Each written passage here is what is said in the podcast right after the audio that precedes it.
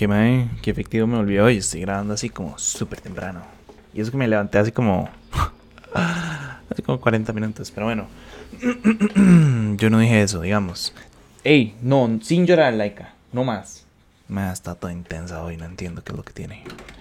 A ver, démosle, 3, 2, 1. En Nicaragua. No dije ni picha. ¡Ey! No más, Laika, no más. En Nicaragua liberaron a más de 200 presos, en El Salvador se acumulan más de 4.500 denuncias de abuso a los derechos por el régimen de excepción y Costa Rica se prohibió la pesca y comercio del tiburón martillo. Esto es primero lo primero, un podcast serio no pasa nada con todo lo que tenés que saber para empezar el día. Recuerden que pueden escucharnos de lunes a viernes a las 6 de la mañana en su plataforma de podcast me cago en su plataforma de podcast preferida. Y bueno, hoy es un episodio así como bastante latinoamericano, siento yo. Bueno, sí, sí, latinoamericano. Creo que todos los países están ahí, incluso centroamericano. Em, pero sí, a ver, no es un, si quiero dejar esto claro, no es un episodio como súper positivo, pero bueno, vamos a hacer lo que se puede con la información que se tiene.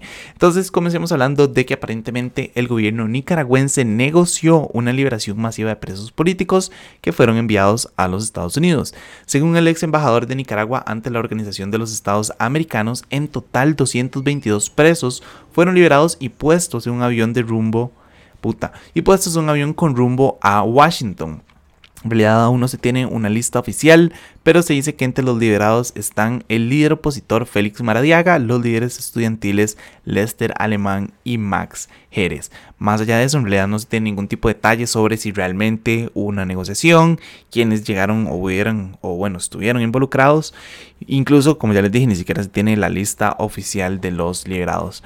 Eh, nada más les quería que recordar... ¿Qué me, ¿Qué me pasa? ¿Qué mal estoy hablando hoy? Desde hace días vengo hablando pésimo. Ayer me costó demasiado grabar los reels. Nada más les quería recordar que la mayoría de estos arrestos. Nada más les quería recordar que la mayoría de estos arrestos vienen de las represiones contra las protestas que estallaron en 2018 contra el régimen de Daniel Ortega. Eh, sí, creo que es una noticia positiva. Ahora, no sé si realmente hubo una negociación o no. Me gustaría saber qué términos se negociaron, ¿verdad? Eh, y si realmente hubo una negociación como ahí medio oscura me, encantaría saber como qué fue, ¿verdad? espero que no haya sido como un intercambio de, toma, te mando armas y usted me pasa estos precios, ¿verdad? No sé si, o sea, yo sé que el valor humano no tiene un precio, ¿verdad? Pero ese tipo de negociaciones me parecen como... Di extrañas, ¿verdad? Porque es, voy a enviar más armas, voy a enviar tanques, voy a enviar lo que sea, bombas, a un país en el que se va a utilizar en contra de su población. Entonces, también es un, entonces también afecta. Ahora, me parece extremadamente positivo, la verdad, que estén liberando presos, ¿verdad? Nicaragua no es un país conocido por hacer ese tipo de cosas, más bien son conocidos por eh, arrestar a todo el mundo, si pudieran, ¿verdad? Bajo sin ningún tipo como de... de mm, de excusa, tal vez la excusa que han utilizado últimamente esta ley, ¿verdad? Que aprobaron para poder acusar a todo el mundo de, de, traición a la patria y conspiración en contra del Estado y no sé qué, ¿verdad? Eh, que fue la ley que utilizaron para arrestar a la mayoría de estos 222 personas. Cuidado y no más, ¿verdad? Eh, entre ellos un montón de líderes políticos, no solo líderes políticos, ¿verdad? Sino también candidatos a la presidencia, bueno, considerados que iban a ser candidatos a la presidencia y se les arrestó bajo la idea de que estaban conspirando en contra del Estado y bueno, entonces por eso es que en realidad no hubo ningún tipo como de... Em, votación real y justa en Nicaragua y por eso es que Daniel Ortega se mantiene ahí desde hace, creo que son como cinco mandatos seguidos, ¿verdad? Em, pero sí, repito, me parece súper importante, verdad, la, información. Creo que es eh, alentador saber que por lo menos se logró llegar a algún tipo de acuerdo y espero que se puedan liberar a muchísimas más personas. Eh, pero bueno, ya que estamos hablando de represiones, siete organizaciones no gubernamentales de derechos humanos registraron 4.564 denuncias de abusos durante la medida del régimen de excepción implementada por el gobierno de El Salvador.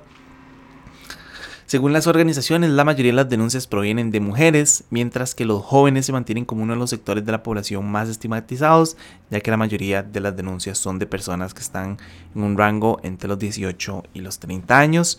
Eh, lo mismo ha sucedido, ¿verdad?, con la población LGTBIQ, que ha denunciado casos de graves acosos policiales, eh, incluso se ha denunciado violencia sexual o insultos eh, por parte de agentes de seguridad estatales. Lastimosamente, este tipo de situaciones en realidad se han venido arrastrando por años, ¿verdad?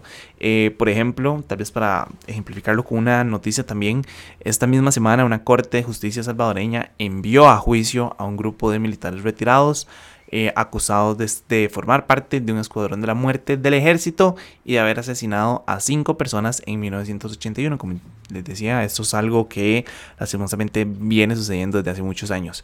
Eh, tal vez para darles un poco de contexto, desde el 2016, la Sala de lo Constitucional de la Corte Suprema de Justicia ya había permitido que se abrieran ciertos eh, pues, procesos por delitos de lesa humanidad, perpetrados en el contexto del conflicto armado interno que fue entre 1980 y 1992, si no me equivoco.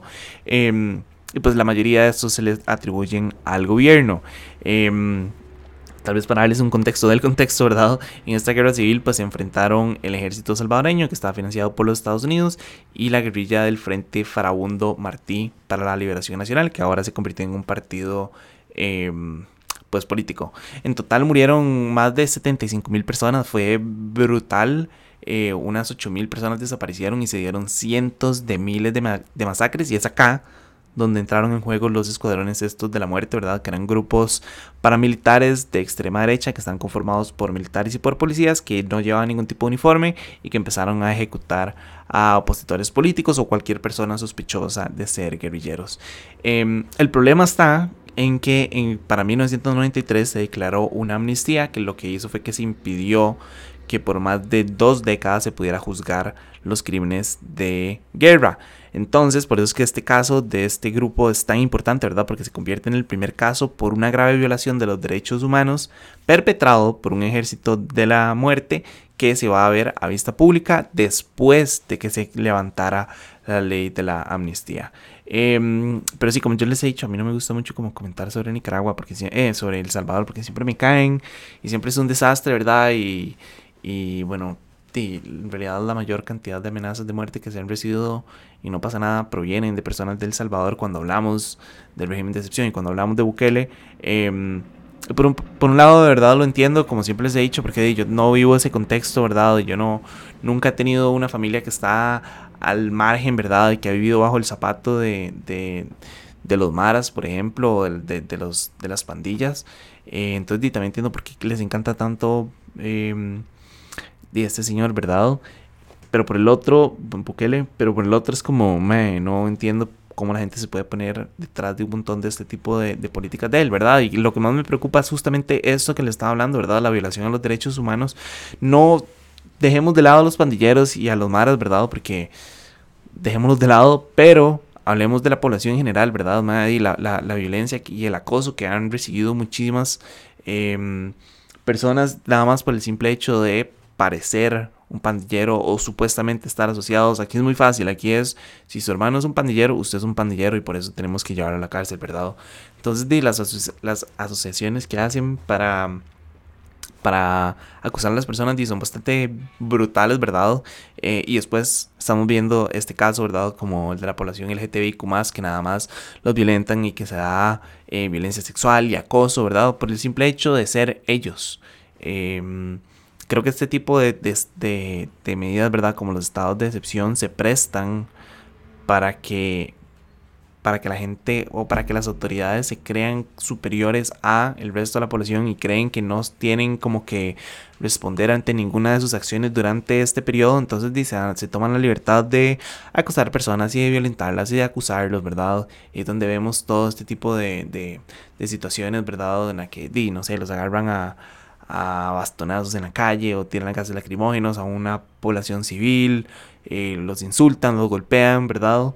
E incluso pues hay ciertas eh, acusaciones de abuso sexual, ¿verdad? Y de violencia sexual, entonces, em, entonces sí, no sé, es como, por eso no me gustan los estados de excepción, porque siento como que, como que los policías a veces validan y dicen como, más estoy cubierto porque se supone que tengo que mantener el orden, entonces se dan la libertad de hacer lo que les ronque la gana, ¿verdad? Y bueno, como les decía, esto ya es algo lastimosamente viejo, es una situación que se ha dado por, por años, ¿verdad? Antes tal vez se ha dado un poco más abiertamente con, con los con los grupos de la muerte, ¿verdad? De estos que se, que se utilizaban, pero escuadrones de la muerte, pero eso no quiere decir que eso ya no suceda.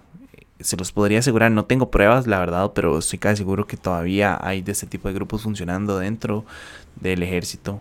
Eh, porque ya es una vara como de costumbre, ¿verdad? Ya es como un... un ¿Cómo se llama esta vara en el ejército?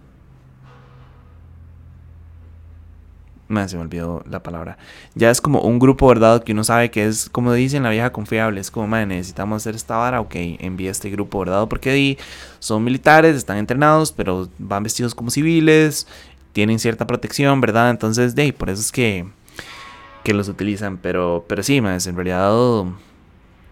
Habría hablado más de lo que quería del Salvador. Entonces, pasemos a la siguiente eh, nota y ya en realidad es para cerrar con excelentes noticias porque siento que necesitamos como una noticia positiva para cerrar todo este mierdero del que hemos hablado y es que nuestro gobierno, el de Costa Rica, acaba de prohibir la pesca y comercialización del tiburón martillo que estaba considerado como una especie en peligro de extinción.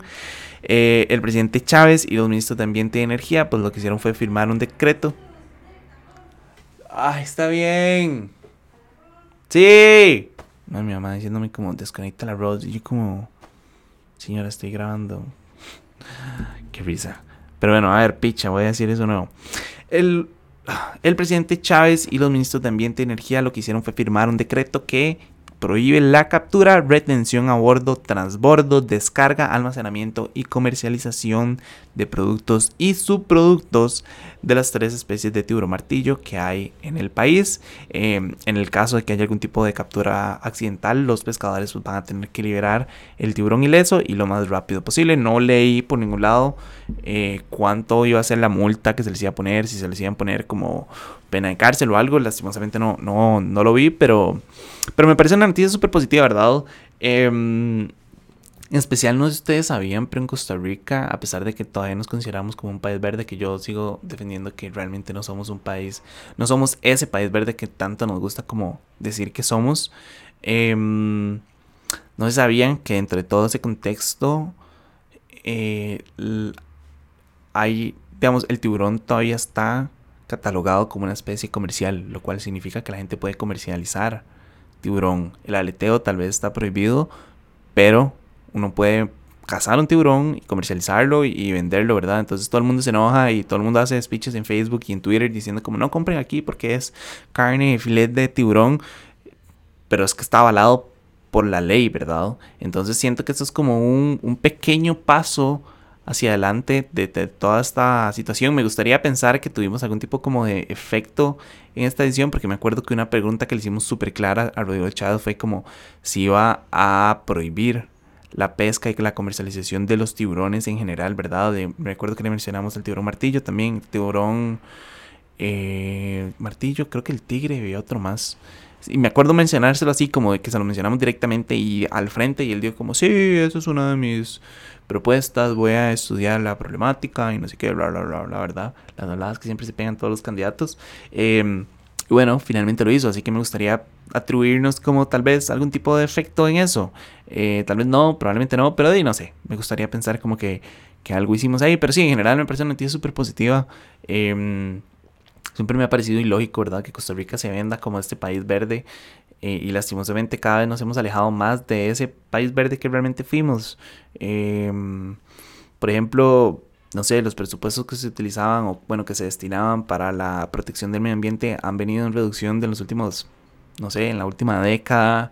Em, no sé si alguna vez han dado una vuelta por la zona sur, incluso por la zona norte, son puras piñas y no hay nada que contamine más la tierra y que literalmente mate la tierra que la piña, después de que ustedes siembran piña, no pueden sembrar nada más, porque la tierra queda completamente drenada de, de, mm, cualquier tipo de, de, nutriente que tuviera, ¿verdad? Tenemos el uso de pesticidas. Costa Rica es uno de los mayores consumidores y exporta e, e importadores de pesticidas del mundo. Em, y de hecho también somos uno de los países con mayores denuncias o bueno, con mayores personas que asisten a los hospitales por intoxicación por pesticidas. De hecho, en la mayor parte de, los alimentos que consumimos hay rastros de pesticidas. Em, y esos son solo como dos problemáticas, ¿verdad? Gigantes dentro de todo el tema de la conservación medioambiental. Entonces yo entiendo que Costa Rica, ¿verdad? Le gusta como catalogarse como este país verde, pero siento como que siento como que también a veces estamos como luchando o como viviendo de esa vieja gloria. Creo que en vez de estar buscando como hacer nuevos tratados y buscar nuevas como formas de mantenernos verdes, nada más nos hemos como pegado demasiado a esta idea de que somos un país verde y hemos vivido como de esa vieja gloria durante muchísimo tiempo. Eh, algo muy parecido que ha sucedido, ¿verdad? Con el tema de educación, que fue como Costa Rica siempre ha sido superior en temas de educación en el resto de Centroamérica. Y bajo esa excusa, la calidad de la educación ha bajado increíblemente en el país, ¿verdad? Eh, pero sí, entonces creo como que hay ciertos aspectos en los que vivimos como de esas viejas glorias. Eh, y creo que ya es como momento, la verdad, como de, de, seguir adelante y empezar a generar como nuevos, no sé, nuevos acuerdos, nuevos tratados y realmente convertirnos en ese país verde que tanto estamos como impulsándole al mundo, diciéndole al mundo eh, que somos. Pero en general, Muchísimas felicidades a todas las personas que formaron parte para que se lograra este acuerdo. Repito, me parece una vara chivísima, me parece algo súper importante y espero que no se quede solamente en, el tiburón martillo. Espero que esto sea una ley que literal se pueda agarrar el machote y nada más cambiarle nombre y ponerle más de tiburón X, boom, y listo, man, y empezar como a, a penalizar, ¿verdad? La pesca, bueno, prohibir la pesca y la comercialización de todos los tipos de tiburones en el país. Eh, pero bueno, eso fue todo por hoy. Su apoyo, si posible, primero lo primero. Recuerden que pueden apoyarnos en patreon.com slash no pasa nada oficial. Y para los que nos están escuchando por Spotify, quería preguntarle, ¿ustedes creen que se debería de prohibir todo tipo de pesca de tiburones? ¿Sí o no? Sí que es una pregunta que tal vez muchos dicen como, es muy lógico, pero también sé que hay muchas personas que tienen otros contextos, ¿verdad? Y que realmente necesitan de la pesca de tiburón para, para sobrevivir. Entonces, no sé, también me gustaría como saber un poco la opinión de esas personas. Em, pero sí, ahí les dejo la pregunta. Y nada, de nuevo, muchísimas gracias. Feliz viernes. Espero que logren descansar. Espero que sea. Espero que haya sido una semana bastante. Em, pues funcional y que hayan logrado bastante como de lo que tenían que hacer.